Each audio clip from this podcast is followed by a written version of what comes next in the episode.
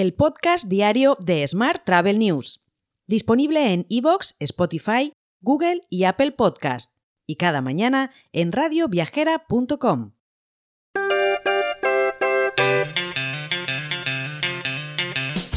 Saludos y bienvenidos, bienvenidas un día más al podcast de Smart Travel News. Vamos con la actualidad del día. El gobierno español ha hecho un balance muy positivo de la World Travel Market de Londres para los intereses turísticos de España, a la vez que se felicita por las buenas previsiones de llegadas de turistas británicos para 2024. Según el proveedor global de datos de viajes OAG, las conexiones aéreas previstas entre ambos países para el año que viene se llevarán a cabo desde 27 aeropuertos británicos y 31 españoles. Cambiamos de asunto. Acabe, FETAVE y UNAV han presentado alegaciones conjuntas al borrador de orden ministerial del anexo único del Real Decreto 933-2021. En ella se reitera la solicitud de excluir a las agencias de viajes del ámbito de aplicación de la regulación, por considerar que el Real Decreto se extralimita de lo previsto en la Ley Orgánica 4-2015, de la que emana y la cual se refiere única y exclusivamente a las personas que ejercen las actividades de hospedaje y de transporte de personas. Mientras, el Tribunal Administrativo Central de Recursos Contractuales ha notificado a Iberia que mantiene suspendidos los lotes del concurso del handling de AENA sobre los que presentó reclamación la aerolínea hasta que el requerimiento sea resuelto.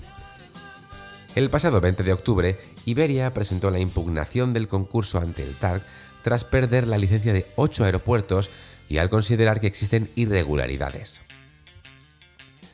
Mientras, el transporte ferroviario de larga distancia en alta velocidad creció un 31% el pasado mes de septiembre respecto al mismo mes del pasado año. También se destaca el importante incremento de casi un 86% en los viajes en tren de media distancia. Por su parte, Cabify ha anunciado que refinancia su deuda, dispara un 31% sus ventas y retrasa además la salida a bolsa. La empresa de VTC prevé acabar el año con una facturación próxima a los 900 millones de euros, pero necesita más tiempo para garantizar la rentabilidad en plena venta del 47% de su capital. Mientras, Emirates ha registrado un beneficio neto de 10.100 millones de AED, lo que supone unos 2.526 millones de euros en el primer semestre de su año fiscal, más del doble que un año antes, lo que representa una cifra de beneficio semestral récord para la compañía. Y hoy también te cuento que CEAB hizo entrega del undécimo distintivo turístico Matilde Torres a Pedro Iriondo, CEO de Viajes perdón, Contiki, y del séptimo distintivo turístico Vicente Blasco a Clisol Turismo Agrícola.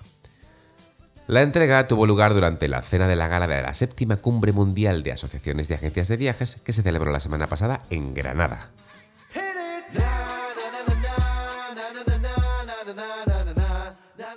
Vamos con la actualidad internacional. Booking.com está comenzando a añadir contenido de cruceros a su sitio web para los clientes en Estados Unidos mediante una asociación con la agencia de viajes mundial World Travel Holdings. La OTA explicó que los consumidores estadounidenses ahora pueden acceder a más de 10.000 salidas en más de 30 líneas de cruceros desde 55 puntos de partida en todo el mundo. Mientras, Hilton tiene la vista puesta en 2024, donde abrirá un grupo de nuevas propiedades. Los 24 nuevos hoteles debutarán en América, Asia Pacífico y Europa, aparte de Oriente Medio y África, o sea, en todas partes. Mientras, el gobierno danés ha desvelado su plan para imponer un impuesto de unos 14 dólares a los viajes aéreos para ayudar a financiar los esfuerzos de sostenibilidad de su industria de la aviación. El impuesto se introducirá gradualmente a los pasajeros a partir de 2025.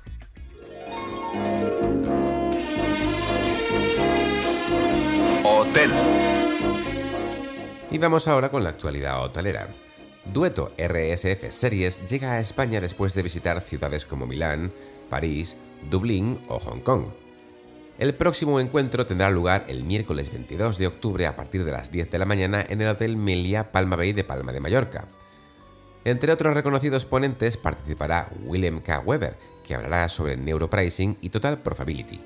Perdón, profitability, ahora está bien dicho. Por último te cuento que Yuboz, compañía especializada en soluciones tecnológicas de entretenimiento para la industria hotelera, ha alcanzado un hito significativo al empezar a incluir en su ecosistema de televisión para hoteles la certificación de Netflix. Este paso acerca a YouBot a la altura de los grandes players de la industria y marca un emocionante paso adelante en la mejora de la experiencia de los huéspedes. Te dejo con esta noticia. Mañana, por supuesto, más actualidad turística. Hasta entonces, feliz lunes y muy feliz semana. Si quieres apoyar este podcast, déjanos tus valoraciones y comentarios en Spotify, Evox o Apple Podcast.